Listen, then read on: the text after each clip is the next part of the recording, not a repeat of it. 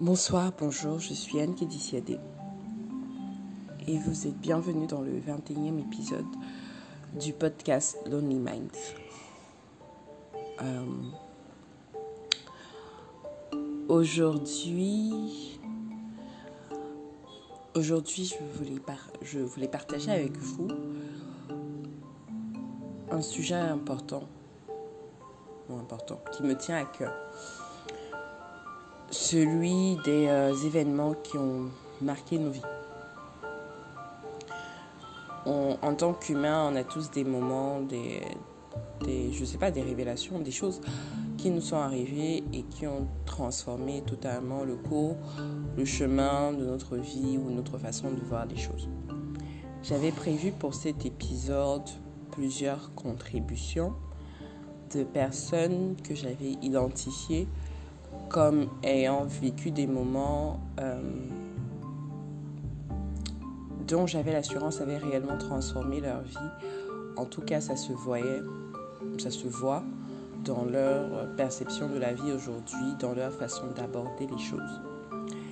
Et j'ai dû me rendre compte, avec un peu de, je ne sais pas, peut-être de tristesse, que ce n'était pas si facile que ça en réalité, euh, on, des choses, on peut vivre des choses qui nous transforment, mais euh, et dont on essaye de tirer le meilleur à l'extérieur, mais à l'intérieur, ces choses continuent à nous peser en fait, à nous faire parfois très mal, et il n'est pas toujours aisé d'en parler.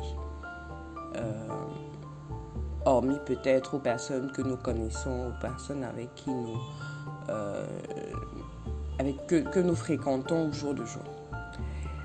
Et euh, je me suis donc résolue à faire l'épisode moi-même. Euh, je ne sais pas si moi-même j'arriverai à vous parler d'événements spécifiques euh, mais je vous parlerai peut-être de façon plus globale en fait de moments ou de périodes qui ont changé ma façon de voir le monde, les choses. Euh,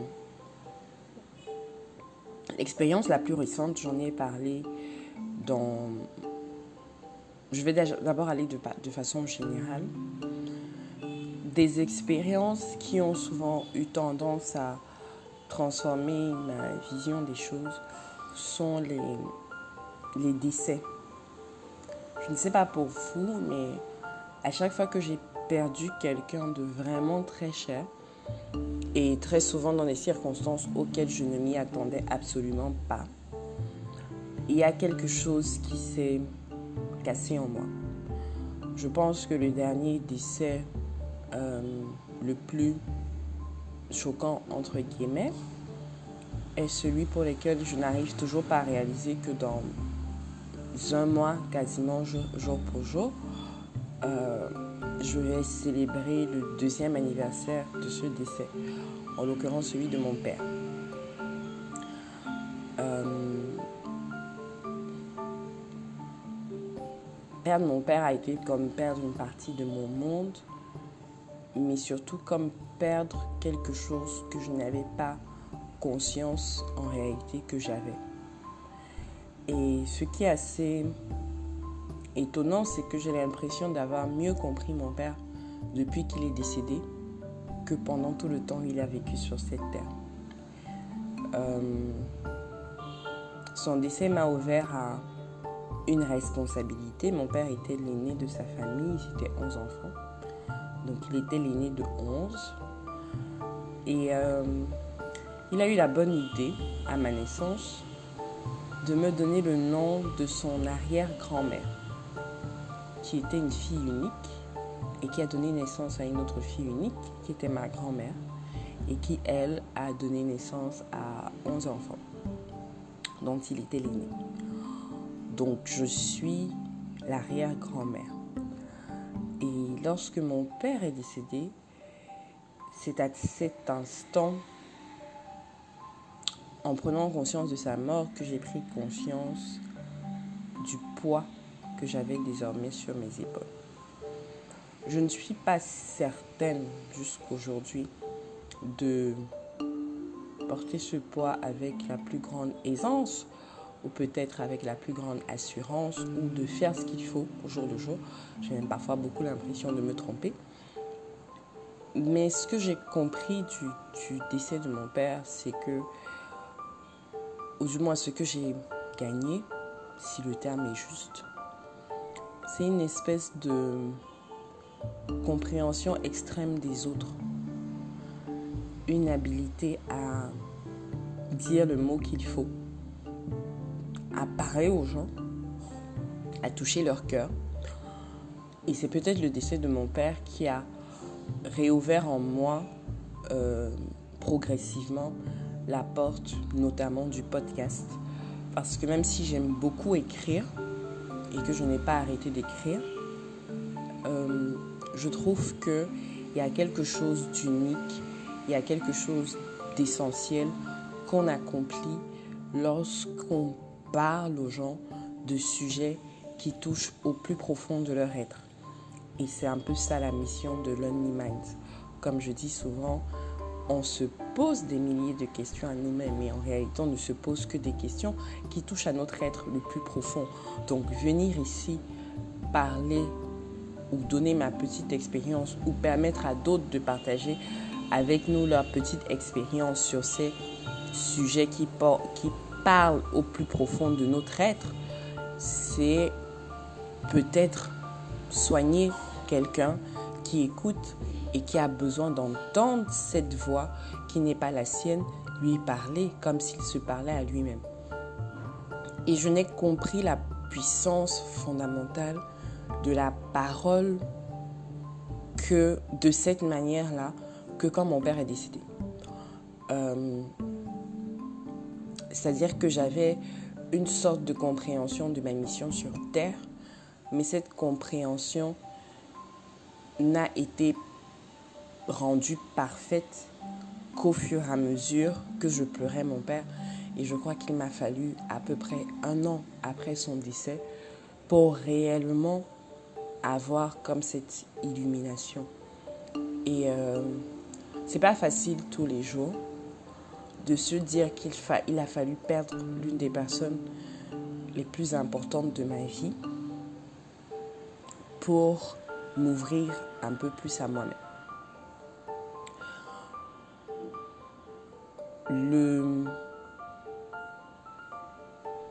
L'autre décès euh, je vais rester sur cette expérience là. Si on sort de la perte des êtres chers, les autres expériences qui ont impacté profondément la façon dont je vois les choses, ou la façon dont je vis la vie, euh, sont une série d'expériences physiques euh, liées à de la violence psychologique et physique que j'ai subies à différents moments de ma vie. Et euh, le point culminant étant 2012, je pense. Euh, et ce que ces expériences ont en commun, c'est qu'elles m'ont progressivement, initialement détruite. J'ai perdu mon estime de moi. Je ne savais plus qui j'étais. Et je n'avais pas la sensation que je pouvais redevenir un jour la personne que j'avais été. Mais ce que j'ai compris avec le temps, c'est que, euh, et c'est ma leçon de ces expériences, on ne vit pas les expériences pour qu'elles pour les surmonter en redevenant la personne qu'on avait été avant d'avoir vécu ces expériences dans nos vies. On vit des expériences pour toucher quelque chose en nous qu'on n'avait peut-être pas la possibilité de toucher autrement et pour ressortir le meilleur.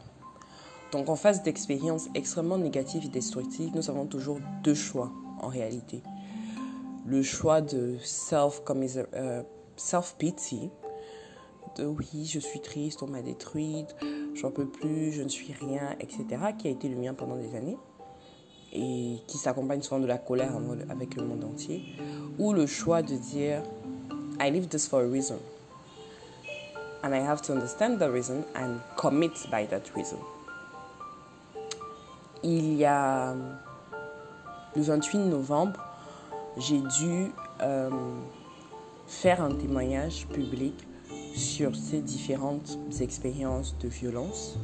Un témoignage de 8 minutes, euh, les yeux bandés, qui a été filmé, donc je ne peux même pas dire que c'est pas arrivé.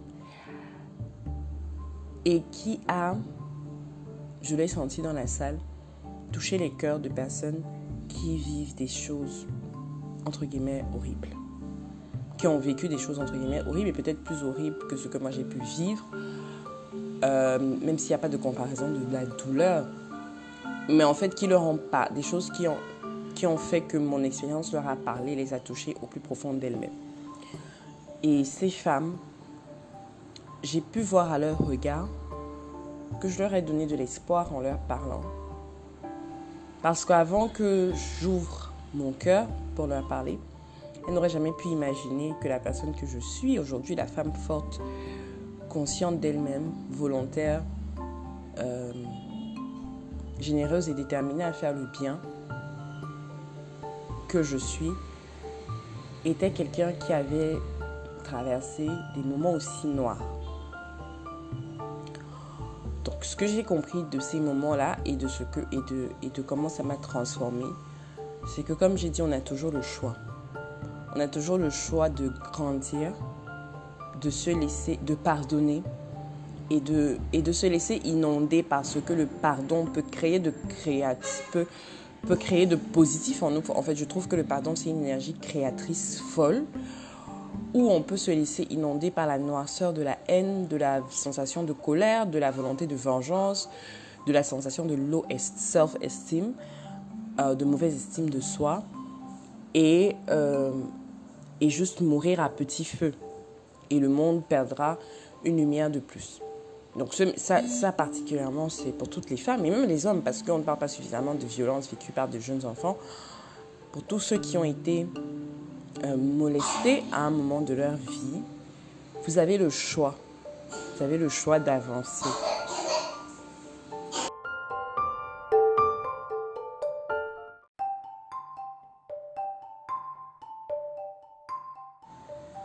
La, le troisième type d'événements qui m'ont marqué, donc on a parlé des décès, on a parlé des violences physiques. Euh, le troisième type d'événement, pour moi, je ne sais pas si j'appellerais ça. Bon, oui, en fait, je mettrais ça dans deux classes. Il y a bah, des événements qu'on vit, positifs ou négatifs, je ne sais pas, un accident, une maladie, euh, une naissance, et il y a aussi d'autre part les rencontres qu'on fait, les personnes qui passent dans notre vie. Euh, moi, j'ai vécu deux accidents majeurs et euh, deux maladies, deux maladies quand même majeures, une cette année et une en 2015.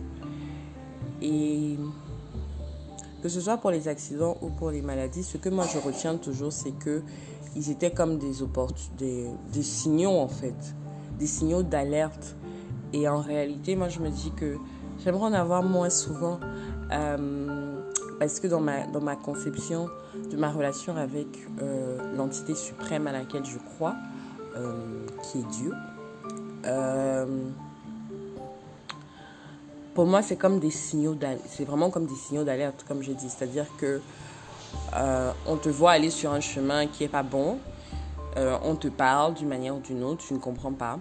Et on t'envoie quelque chose de violent pour te remettre en question et pour t'asseoir et pour dire ok qu'est-ce que je veux, qu'est-ce que, où est-ce que je veux aller, comment est-ce que je veux me définir. Et euh, mais je voudrais avoir moins de ce type de signaux parce que je pense que s'il faut toujours avoir une expérience violente, douloureuse pour se réveiller, ça veut dire qu'on n'est pas encore en train de se réveiller je croise les doigts que cette année 2021 a été pour 2020 euh, sorry a été pour moi la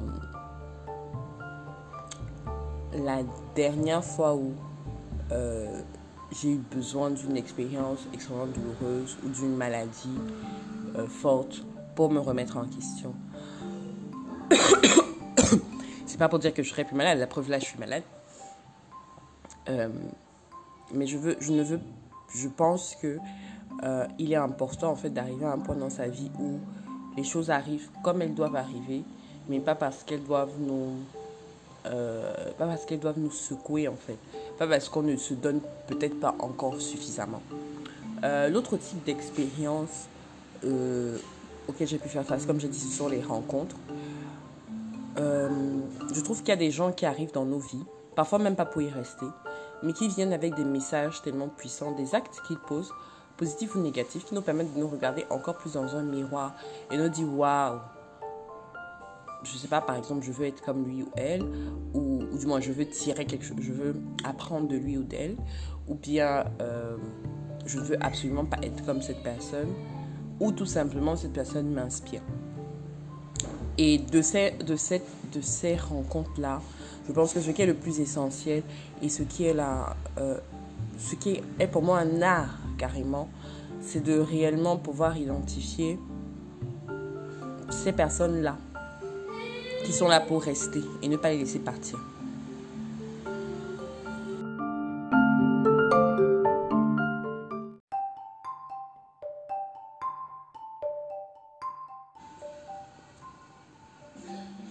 Donc voilà, je pense qu'il y a des gens qui, qui viennent, dans, qui entrent dans nos vies et euh, il faut pouvoir identifier. Euh, j'entends souvent des, des amis, euh, garçons aujourd'hui mariés, des hommes en fait, pardon, aujourd'hui mariés et qui ont toujours cette capacité à vous expliquer pourquoi ils ont su, quand ils ont rencontré leur femme, que c'était leur femme en fait. Bon, et pour les femmes aussi, mais je sais pas, j'ai parfois l'impression que c'est plus clair pour les hommes. Je ne sais pas pourquoi, c'est un peu sexiste ce que je dis. Mais ça rentre simplement dans cette idée que nous devons pouvoir, lorsque les personnes, les gens entrent dans nos vies, nous devons pouvoir identifier rapidement euh, pour nous-mêmes ce que ces personnes sont venues faire dans nos vies et savoir très rapidement couper les liens si, si ce n'est pas pour quelque chose de positif et avoir la capacité, le discernement de le voir ou euh, avoir confiance quand, quand ce sont de bonnes personnes et, euh, et savoir tirer le meilleur parti. Sans, je veux dire, quand je dis ça, c'est pas d'avoir des relations d'intérêt, non, mais de, de pouvoir euh, respecter la valeur que les gens apportent à nos vies et surtout aussi de pouvoir accepter que cette valeur est une valeur temporelle, c'est-à-dire que, que quelqu'un puisse rentrer dans nos vies, nous apporter beaucoup de bien qu'on lui apporte aussi beaucoup de bien et que cette personne puisse disparaître et que ce soit normal et que ce soit pas grave. Euh, donc pour finir, il y a des multitudes et foultitudes de choses qui ont un impact chaque jour sur nos vies.